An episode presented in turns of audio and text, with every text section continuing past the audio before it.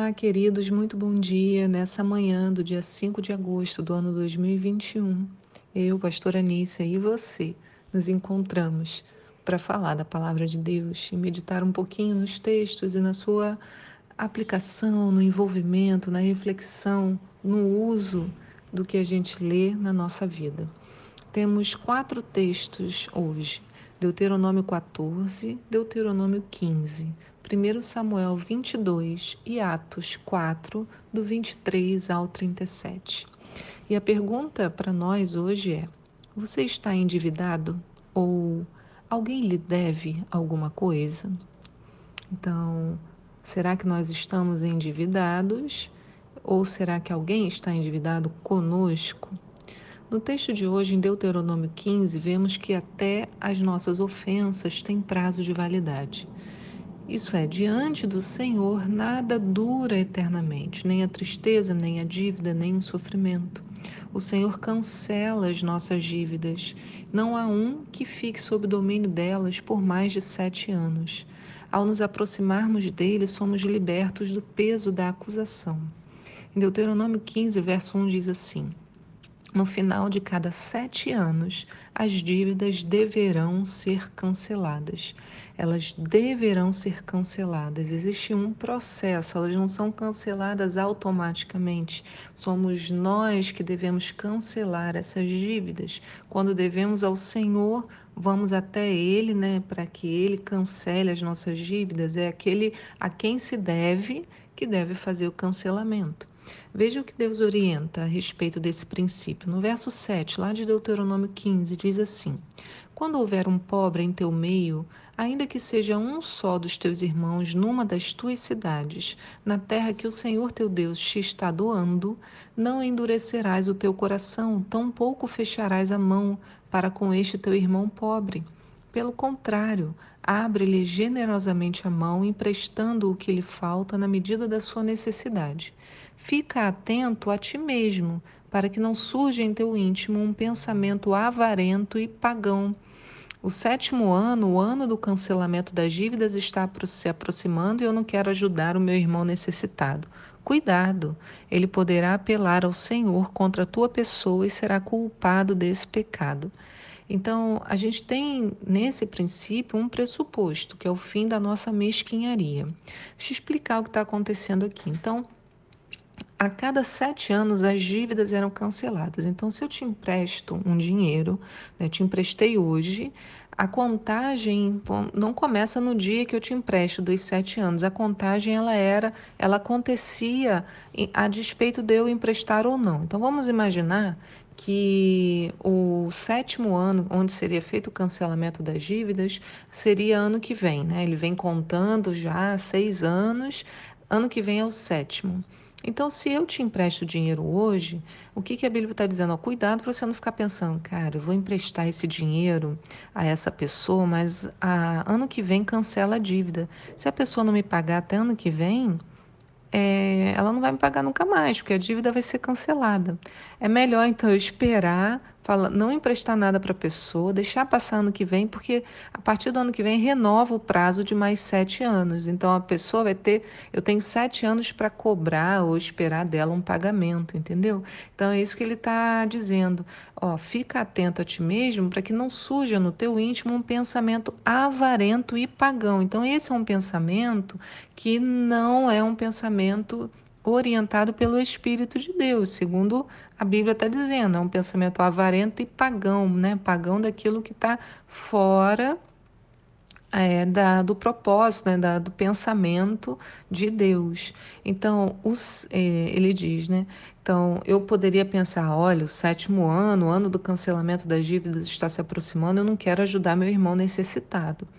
Então, eu calcularia, né, faria de premeditado se eu vou emprestar ou não com base na chance, né, na probabilidade dessa pessoa, no tempo que ela vai ter para me pagar. Então, Deus não fala apenas de recebermos o perdão das dívidas, mas também da nossa relação com as demais pessoas, aplicando a elas aquilo que ele mesmo aplicou a nós, o cancelamento da dívida. Interessante notar que esse mesmo princípio do perdão das dívidas aparece nas palavras de Jesus. Em Mateus 6, no verso 14, o que, que Jesus fala? Porque se perdoardes aos homens as suas ofensas, também vosso Pai Celestial vos perdoará a vós. Se, porém, não perdoardes aos homens as suas ofensas, também vosso Pai não vos perdoará as vossas ofensas. Em Marcos 11, 25 também fala: E quando estiverdes orando, perdoai se tendes alguma coisa contra alguém, para que vosso Pai que está nos céus vos perdoe as vossas ofensas. Mas se não perdoardes, também vosso Pai que está nos céus vos não perdoará as vossas ofensas. Isso a gente vê também na oração do Pai Nosso, né, em Mateus 6, no verso 9 diz: Vocês orem assim: Pai nosso que estás nos céus, santificado seja o teu nome, venha o teu reino, seja feita a tua vontade, assim na terra como no céu.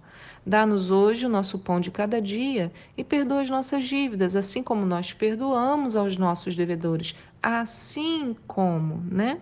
E não nos deixeis cair em tentação, mas livra-nos do mal, porque teu é o reino, o poder e a glória para sempre. Amém. Então, o perdão é para o nosso próprio bem. As dívidas são canceladas e quando eu perdoo, eu torno-me livre do peso daquela ocorrência. Então, tem alguns devocionais, eu não lembro qual foi, que a gente já tratou desse assunto, né? Mas aqui a gente está falando desse cancelamento e da avareza que pode tomar a nossa forma de pensar. Né? Ah, se eu perdoar é como eu estou perdendo, né? Então, quando eu não perdoo, há uma interrupção em minha relação com Deus. Olha como é grave, né? O que mais vale a pena? Reter o perdão e ficar distante de Deus ou perdoar e ter a nossa dívida também perdoada? E ainda há uma bênção associada. No, em Deuteronômio 15, 10 diz assim: Quando lhe deres algo, não deixe com má vontade, pois em resposta a esse gesto, o Senhor teu Deus te abençoará em todo o teu trabalho, em todo o empreendimento da tua mão. Olhem, então, quando for dar algo, inclusive do perdão, não dê com má vontade, porque em resposta ao seu gesto, Deus te abençoará. Então, se for com má vontade, não vai ter essa resposta, né? Aí ele fala uma coisa interessante, ele diz assim: nunca deixará de haver pobres na terra. E por esse motivo, e é por esse motivo que eu te ordeno, abre a mão em favor do teu irmão, tanto para o pobre como para o necessitado da tua terra. Então, qual é a receita para ser capaz de dar o perdão, de abrir mão, de ser generoso? A Bíblia ensina.